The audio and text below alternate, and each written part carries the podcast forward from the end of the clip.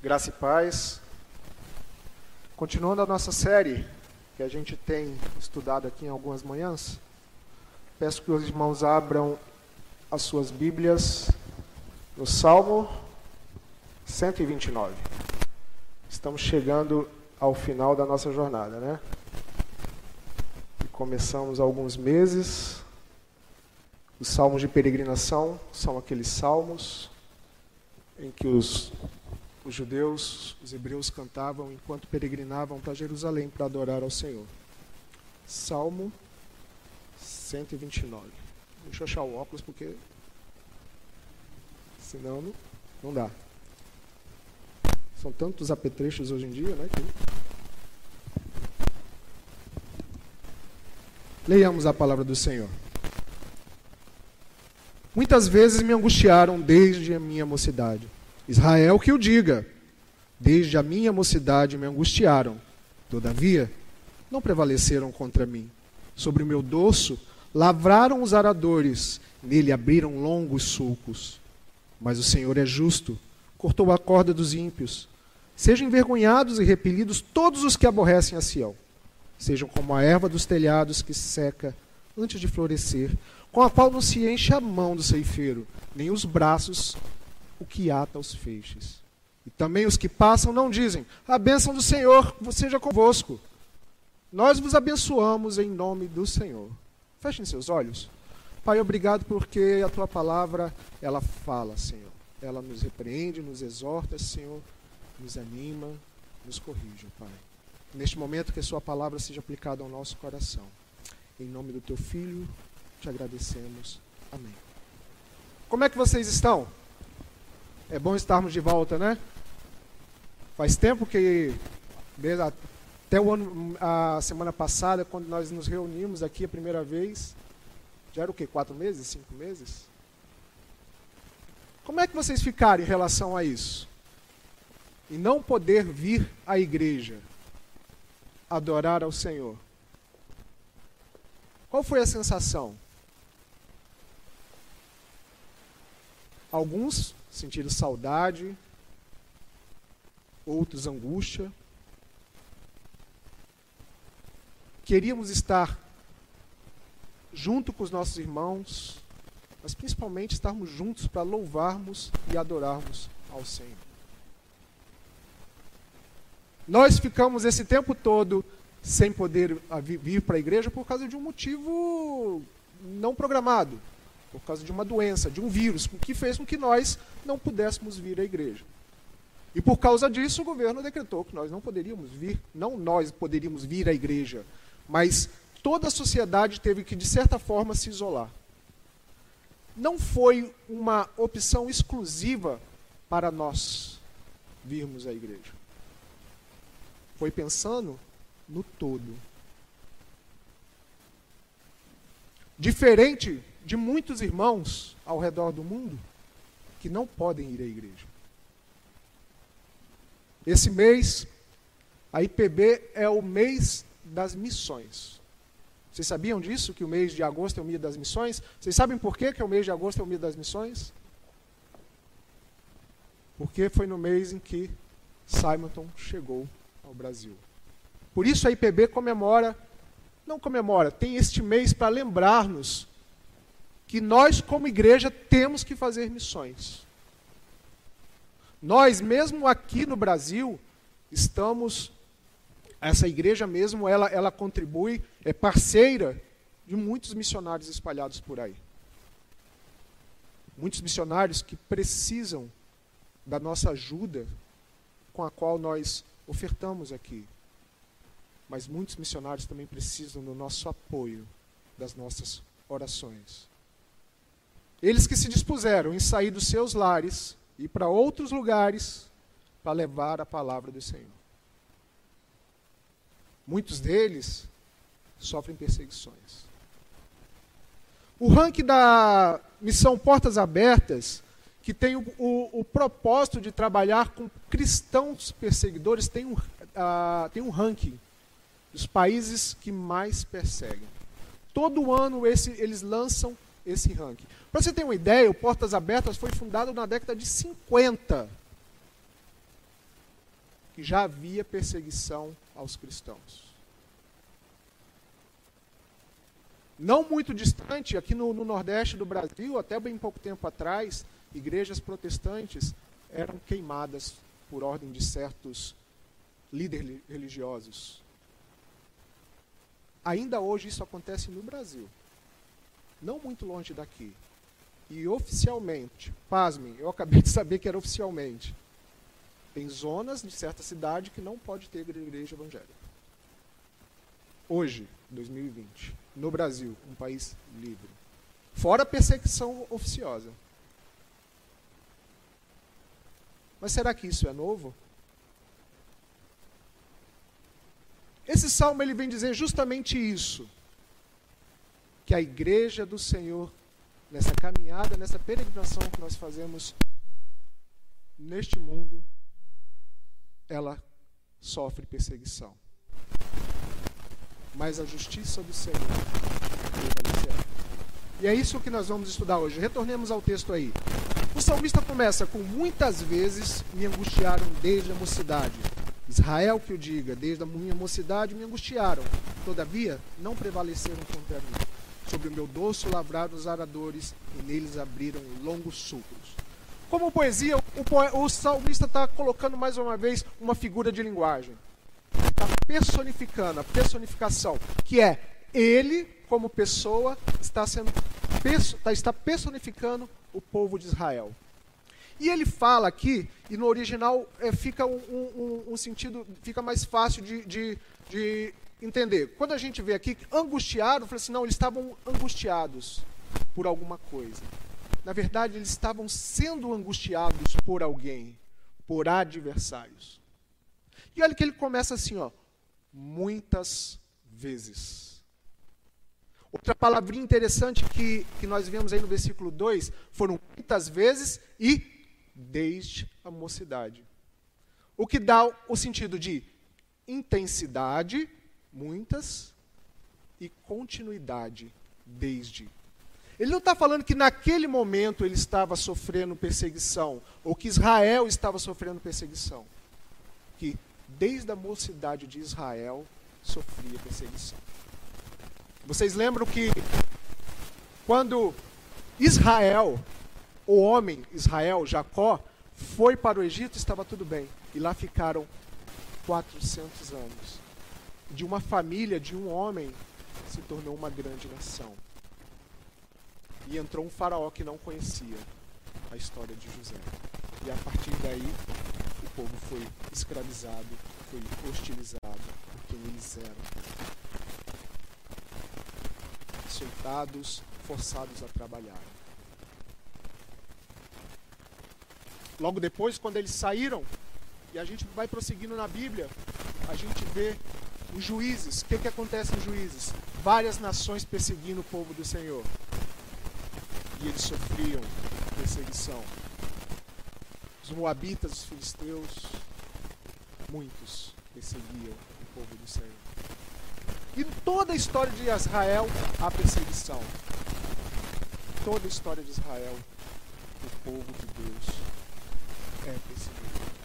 Essa história não começou, começou lá atrás, quando a semente da serpente quando foi dito que a semente da serpente e a semente da mulher entrariam em conflito todos os séculos.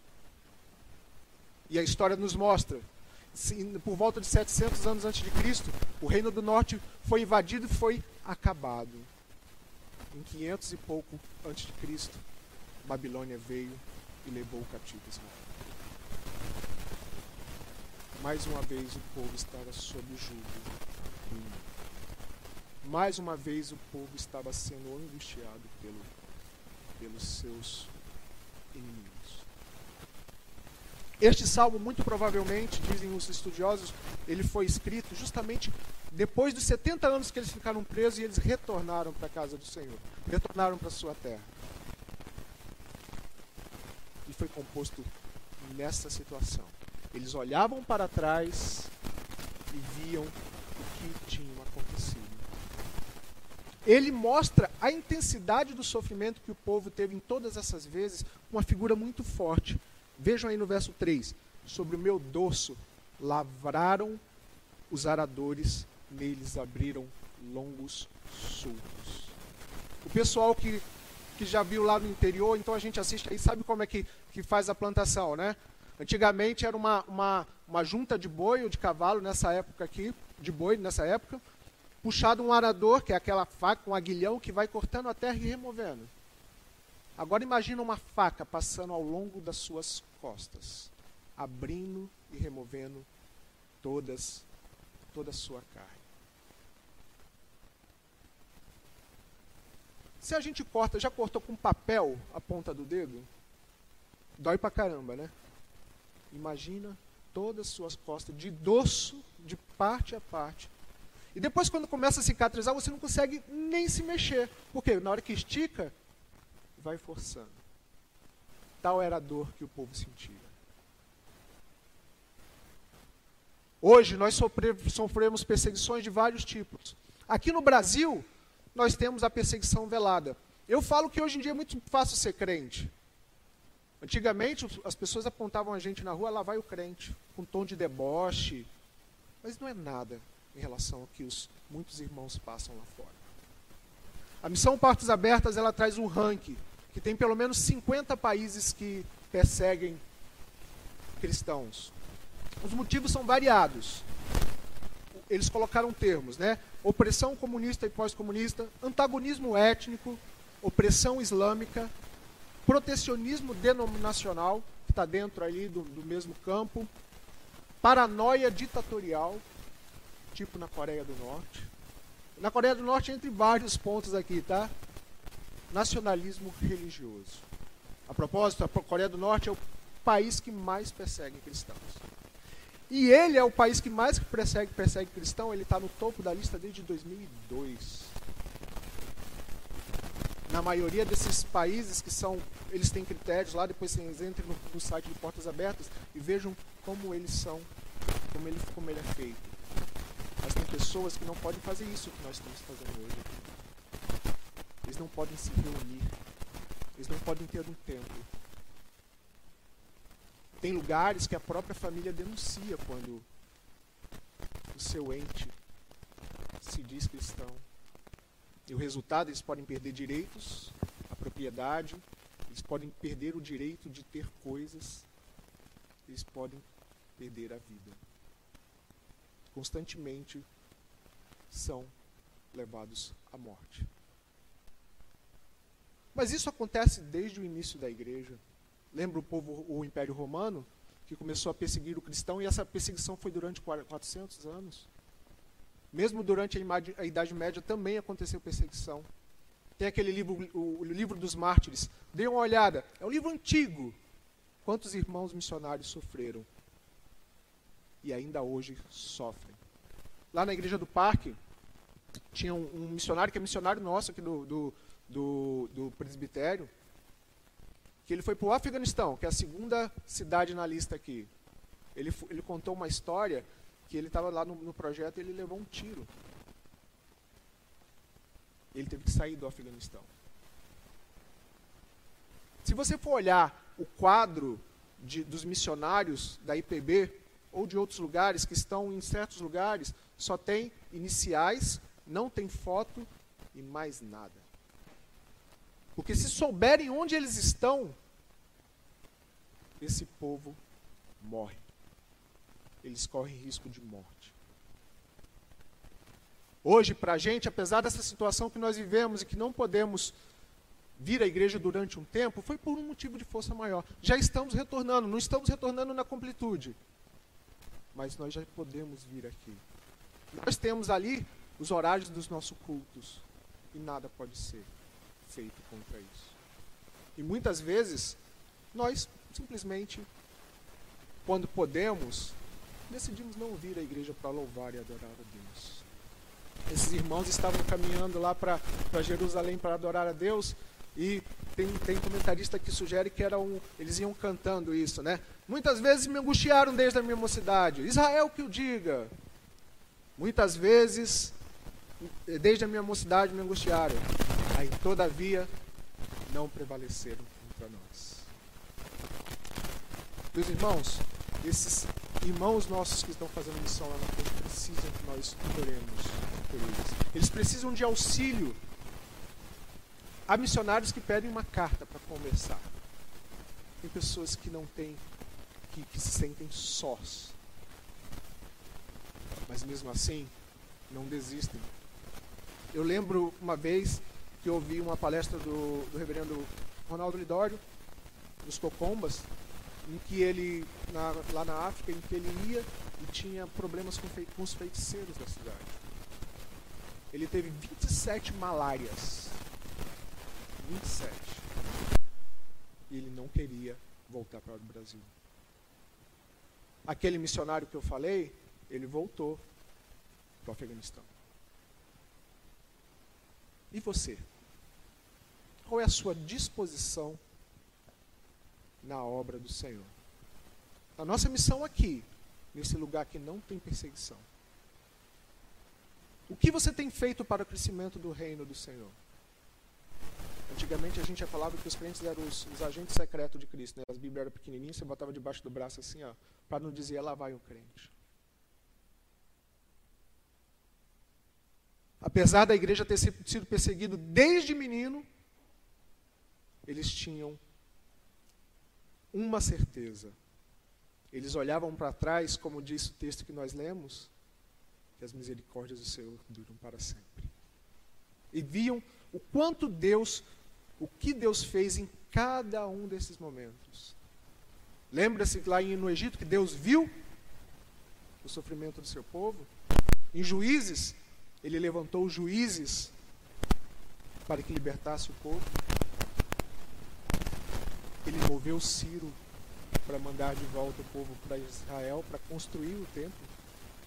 E ainda deu todo apoio. Porque ele é justo. E esse é o nosso segundo ponto. Apesar de todo sofrimento, apesar de toda perseguição, o Senhor é justo. Olha como começa o versículo 4 mas o Senhor é justo. Nós falamos muito do amor de Deus, da misericórdia, da sua santidade. Esquecemos da nossa da sua justiça. A justiça do Senhor é que nos poupa de sofrermos mais. Se nós fôssemos receber a justiça que nós merecemos como pecadores, nós estaríamos fritos. Estaríamos fadados a morte. Mas essa, o que o salmista passa a fazer aqui é um tanto quanto estranho, às vezes, para a gente. Voltamos para o texto. Mas o Senhor é justo, cortou as cordas dos ímpios. Sejam envergonhados e repelidos todos os que aborrecem a Sião. Sejam como a erva dos telhados que seca antes de florescer, com a qual enche a mão o ceifeiro, e nos braços o que alta, o que ata os feixes. E também os que passam não dizem: A bênção do Senhor seja convosco. Nós vos abençoaremos. O que o salmista está fazendo aqui, ele está rogando contra aquelas pessoas. É uma imprecação.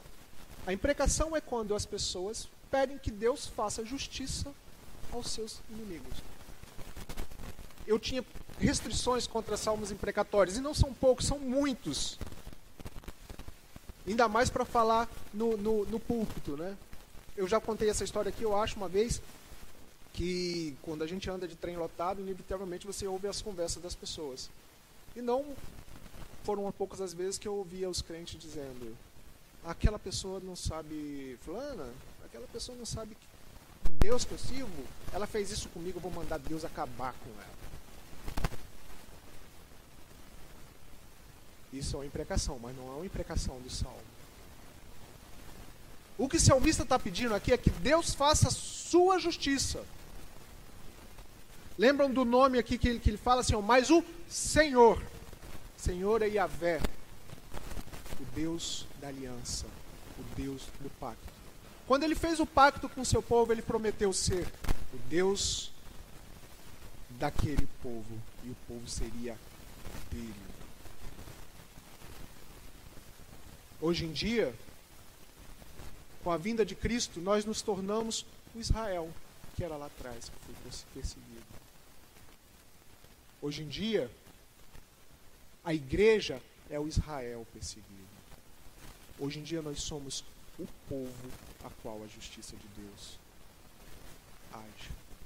E aí o salmista fala, ele pede que, ele pede que sejam envergonhados e repelidos. O salmista não está tomando as, as, as suas ações. Ele fala assim: Senhor, mata aquele povo. Não. Que eles sejam envergonhados, quer dizer, que eles sejam colocados no seu devido lugar e sejam repelidos. O termo aqui, ele seria como assim, ó, que eles voltem-se para trás. E num, e, num, e num tempo de, de, de forte, assim, saiam daqui. Eles sabem aqui, quando eles falam que mais o Senhor cortou a corda, foi o Senhor que agiu em todas essas partes. Então ele tem certeza que para frente também o Senhor agirá. E quem são esses que ele pede? Todos os que aborrecem a Sião. Não é todos os que me aborrecem. Ele não começa falando assim, desde a minha mocidade, me angustiaram. O que ele está falando aqui é todos os que aborrecem a Sião. Sião é o monte onde ficava lá o templo, onde ficava Jerusalém, bem como é conhecido o povo de Deus. O que Deus, o que o salmista está pedindo é que a justiça de Deus seja baseada naquilo que fora feito no passado, que fora tratado e pactuado com Deus. O que Deus pactuou com o homem, não o homem pactuou com Deus. E aí ele usa umas figuras que sejam como a erva dos telhados que seca antes do florescer, com a qual não enche a mão o ceifeiro. Aquilo, eu, eu falo muito do Nordeste porque é uma experiência que eu tenho, que eu morei muitos anos lá. É, as casas de taipa, casa de barro, pau a pique, vocês já viram? Então você pega o barro, você coloca lá umas treliças de, de, de madeira e vai fazendo a parede. Lá nesse tempo as casas eram feitas dessa forma, de barro. E você sabe que qualquer lugar, qualquer terrinha tem o quê? Semente. E aí vai nascer o quê? E as sementes também voam por aí, né, com pelos passarinhos. Então nasce aquele matinho. Essa, essa ervinha aqui é como se fosse um, uma graminha que poderia vir virar um pasto se tivesse um outro solo. Só que no telhado, imagina aquele sol escaldante, sem, sem local para crescer, sem água, terra. O que, que vai acontecer? Ela vai secar. Ela não vai prosperar. Ela não vai vingar. É isso que o salmista está pedindo. Que os planos deles os planos em perseguir a sua igreja seja acabado. Ele não está pedindo para matar aqueles povos, aqueles povos. É isso também que nós podemos, podemos pedir. Porque aí você pode falar assim, ah, mas lá em Mateus 5 diz que Jesus fala assim, ó, é, orai pelos seus. É, como é que é? Mateus 5, vamos lá? Aqui. No 43, ele fala assim: é, orar Ouviste o que foi dito: Amarás o teu próximo e odiarás o teu inimigo. Eu, porém, vos digo: Amai os vossos inimigos e orai pelos que vos perseguem. Aqui o salmista está fazendo o contrário. Ele está orando contra os que perseguem. Mas Jesus falou: Não, orai pelos que te perseguem. Ele não está pedindo que prosperem aqueles, aqueles lá, que os, os ditadores ou aqueles que perseguem logrem êxito na perseguição. Ele não está orando contra os seus missionários. Ele está orando para que eles não tenham sucesso naquilo que eles fazem.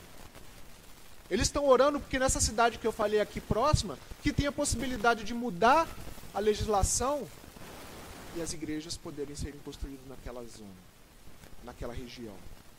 Eles estão orando para que aqueles cristãos que se reúnem lá num quartinho escondido, eles possam fazer isso publicamente. Se necessário for, mude todo o sistema político como foi lá na Babilônia, quando Ciro assumiu.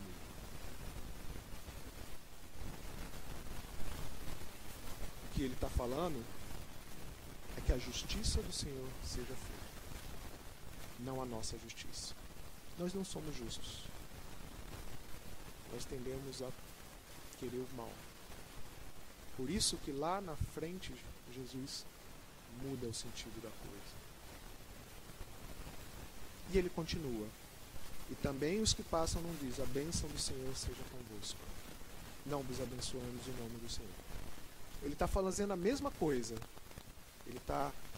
Porque a questão da bênção era muito importante para ele. Quando eu cheguei aqui, a gente tem o costume de falar, né? Graça e paz, algumas igrejas, paz do Senhor. Isso era comum, tanto lá no, no, no coisa. Então, quando você encontrava outra pessoa, era o quê? Shalom, abençoado seja. Quando encontrava outra pessoa, era isso. Era muito importante para eles isso. Mesmo com os estrangeiros.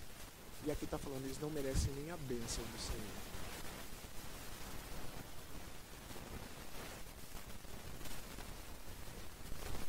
Por quê? Eles pedem que Deus faça a sua justiça, porque Ele é o único justo. E é a sua justiça com que fez com que nós fôssemos incorporados a esse Israel.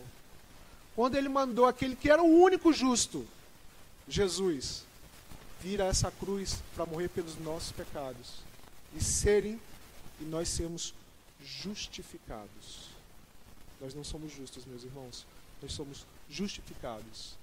E aí nós passamos a ser parte do povo de Israel. E como parte do corpo, nós temos que cuidar do corpo. Como igreja, nós temos que fazer missões aqui com os nossos vizinhos. Mas nós temos também que tratar dos nossos missionários que estão lá, sofrendo essas perseguições. Nós temos que orar pela nossa nação que ela continue sendo livre, de forma com que nós possamos professar a nossa fé que nós, não, que nós possamos abrir a porta dos nossos templos. Nós não abrimos por motivo de saúde, não foi por motivo de perseguição política ou outra coisa. A morte viria se nós tivéssemos contraído a doença, talvez. Não porque nós falamos, eu criei naquele justo. Eu criei que ele morreu pelos meus pecados. E saibam que perseguição virão.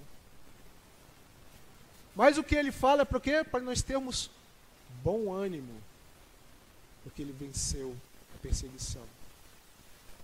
Pare para pensar. O próprio Jesus, desde muito cedo ele foi perseguido. Aos dois, quando o rei louco chegou e mandou matar crianças para tentar matá-lo. Lembra aquela sexta-feira em que ele foi açoitado? E suas costas ficaram como sulcos servo sofredor. E nós? O que fazemos a respeito? E você? O que tem feito a respeito? Você tem aproveitado as oportunidades de estar adorando ao Senhor? De olhar para trás e ver tudo que Ele fez por ti? Irmão, que nós, irmãos, que nós possamos ter em mente que a nossa justiça não é a mesma justiça de Deus. Ele é o único justo. E Ele é longânimo conosco. Apesar de queremos fazer o contrário. E que há irmãos que, acima de qualquer perigo, estão lá, labutando na obra. Nós aqui no conforto da nossa igreja no conforto do nosso lar.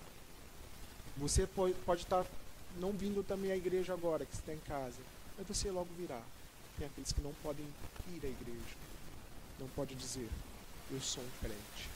Tem um hino que eu escutava na voz de Feliciano Amaral, acho que tem no nosso cenário, fala assim, ó, direi ao mundo que sou crente, não me envergonho de dizer. Direi ao mundo que ele salva e por, e por Cristo vou viver nós podemos dizer isso. Há pessoas que estão falando para outras pessoas. Nós possamos orar por essas pessoas, nós possamos contribuir e ajudar com essas pessoas, para que o reino do Senhor cresça. Nós também oramos pelos nossos governantes para que nada possa acontecer no nosso país. Paulo também disse aos Tessalonicenses, eu te falei, eu falei para vocês que vai ter perseguição. E perseguição sempre vai acontecer ela pode ser até velada. através de quererem nos impor culturas ou questões que vão contra a nossa fé. Spurgeon já falava isso há 300 anos atrás. Se vocês lerem o texto do Spurgeon que eu não trouxe hoje, é como se eu estivesse mandando Twitter aqui. Mas mesmo aqui nós sofremos perseguição. E qual é a sua posição? Que o Senhor, justo e poderoso, nos abençoe e nos guarde em todos os momentos. E que guarde aqueles irmãos que se dispuseram a trabalhar na obra do Senhor. O pastor e a Denise aqui trabalharam lá no Amazonas. Eles devem ter visto um monte de coisa naqueles rincões do nosso país. Que eles nos despertem cada vez mais a cooperar com a obra missionária e nós também possamos ser cada vez mais cientes da nossa missão e da oportunidade que nós temos aqui de louvar e adorar o Senhor. Feche seus olhos. Pai querido, Deus amado, obrigado porque tu és justo. Obrigado porque tu és longânimo, Senhor, porque sem a tua justiça, Senhor, se a tua justiça se fosse aplicada a nós, nós estaríamos perdidos, Senhor. Obrigado porque mesmo a semente da serpente querer prevalecer sobre a tua igreja, Senhor, as portas do inferno não prevalecem, Senhor. Como foi cantado aqui, nada poderá nos separar do amor de Cristo. Nem angústia, nem tribulação, nem fome, nem perseguições, Senhor. Que aqueles irmãos que estão nesses países, Senhor, tenham segurança em Ti, que seja feita a Sua obra soberana. Que Tu os guardes, Senhor. E que cada vez mais o Teu Evangelho seja proclamado, Senhor. Quando nós possamos dizer, venha o Teu reino, que o Teu reino seja consumado, Senhor. Nos abençoe, Senhor, nesse dia dos pais.